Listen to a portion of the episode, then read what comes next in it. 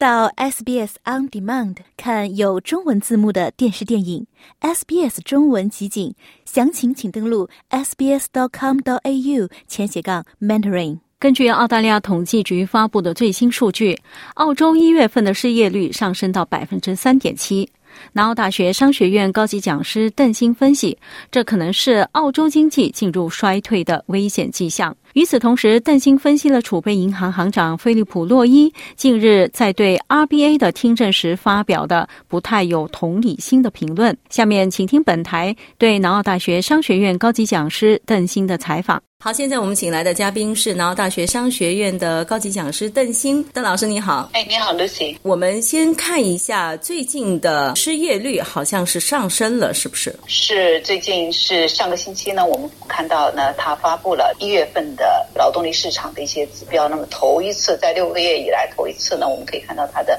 失业率呢开始上升了。那么从现在已经上到了三点七，参与率呢还略微有一点点下降。过去几个月大家可可能是看到呃，老板找人非常困难，失业率呢一直在是保持非常非常低的这样一个状况。那么现在呢开始上升，那么这个呢是。非常值得关注的一个指标。那首先，这个上升到三点七，这个大概是意味着什么？就是说，意味着有多少人失业？其实失业的人数呢，倒没有增加很多，因为我们是从差不多过去的十二个月来看，我们一直看到的就是这个失业率在降低，或者是一过去的几个月呢，一直保持在最低的三点五，甚至有一个月我们记得是三点四。那么这个呢，就是非常非常低。那么就是劳动力市场是非常，我们就叫做。需求极其旺盛，供不应求，那么就是找工容易，那么找人难。我们也看到这个失业率开始上升。其实呢，我们从经济学角度来看呢，就是说，如果你看到经济衰退，通常里面有一些指标呢，就是这个失业率上升，其实就是一个其中一个指标。所以说，头一次看到这个失业率往上走，所以我觉得这个呢是大家非常值得关注，因为我们也看到许多经济学家也在开始预测说，澳大利亚不断的加息的话，那么很有可能呢是会把经济呢推到一个衰退的这样一个轨道上面去。上个星期呢，联邦储备银行的这个总裁的 Philip No 他也在说，他也是说是有一个 very narrow path 很窄很窄的一条路。那么也就是这个窄的路，就是说它既能够把通货膨胀率能够压下去。同时呢，又不至于造成经济衰退，但是呢，他自己也承认很难。那么，这个是因为他在为自己的连续加息的政策在进行辩护，对吧？他是为他辩护，但是从某种程度讲呢，他也是对的。因为联邦储备银行作为中央银行来讲，它的主要的工作就是要控制通货膨胀。他们就是说长痛不如短痛吧，因为他也在一个听证会上面提到，那么最重要来讲，如果你放任通胀的话，那么将来可能会出现的就是不但有通胀，而且有萧条，到时候大家呢痛苦可能痛苦指数会更高。如果必要的话，我觉得包括美联储、包括澳联储各个国家的央行，它都会把这个通胀抑制通胀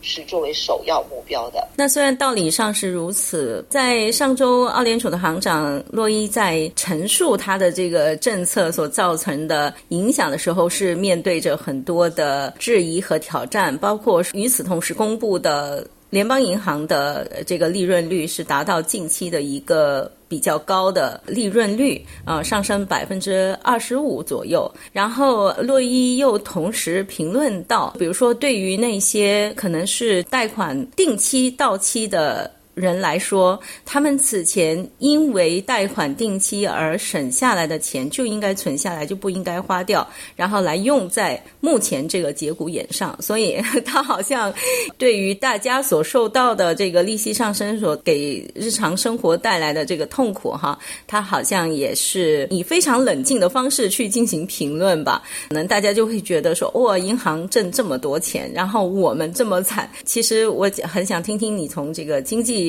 学的这个研究者的角度怎么来看这个问题？呃，首先呢，确实是银行的这个利润率呢是与与这个去年相比呢，他们都是上升了。呃，这个不仅仅是呃几个大银行，而且是包括呢其他的这些小银行，那么他们整个来讲的利润率呢，它都在上升。嗯。呃，那么这个上升呢，是跟联邦储备银行加息。应该说是有关系的，因为这中间有一个利息差，呃，那么我可以去把我的贷款利率马上加上去，那么我的存款利率呢，呃，可以慢慢的去去加，甚至是不加。呃，而且呢，很大一部分的，就是说，比如说，我们是放在这个呃交易账户上面的这些呃钱呢，是基本上是没有利息的。嗯，所以从这个角度来讲呢，是呃银行呢是从这个联邦储备银行加息当中，它是从中是得到了好处的，而且呢，它的利润率呢因此而上升。那么这个呢是大家，特别是大家都面对着不断加息，连续九次加息，就是说是最后一根大稻草可能会被骆驼是被最后一根稻草压压死，也就是说前面几个大家可能还觉得还能够接受，还能够 handle。那么在这样一个到了快到忍耐极限的这样一个情况下，看到哦这个。银行，你利用我们的这个痛苦啊，他们是发了财，那么大家的愤怒的心情是非常能够理解的，而且呢，甚至就是我作为一个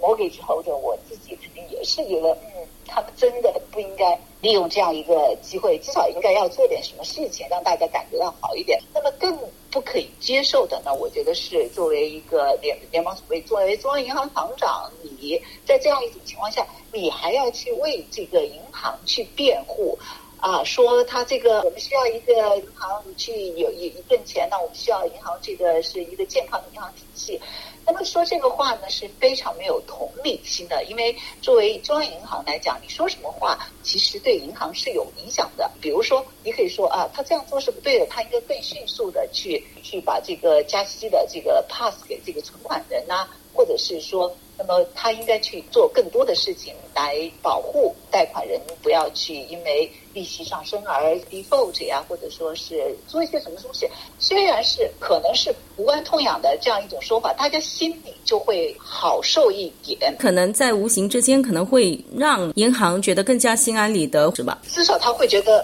嗯，我没有做错什么事情啊。你看，中央银行行长都说了，我觉得他这样说话真的是非常的不合适，而且跟他的作为他的这个职位。位，他是我们纳税人付钱支持的这样一个职位。如果他只是这么一个事情，大家其实都可以理解。但是呢，你想多少人在过去的一年是吧？过去二零二一年、二零二二年，特别是二零二二年之前吧，在加息之前，都是因为澳联储说了啊，我们二零二四年之前不加息。对于澳联储的这样一个信任，他们去带了超乎达到他们这样一个。极限的这样一个贷款，那么他刚才他他说哦，你应该在你还享受这个定息定期利息比较低的时候多还款，但是很多人可能他能够还的款就是那个限额，所以说他没有余钱还更多的款，所以这个呢是属于就是说站着说话不腰疼，那么不能够以体会到其他的人的这种痛苦，那么就算能够还款的人，他们这样一个成本也是大大上升的，而且呢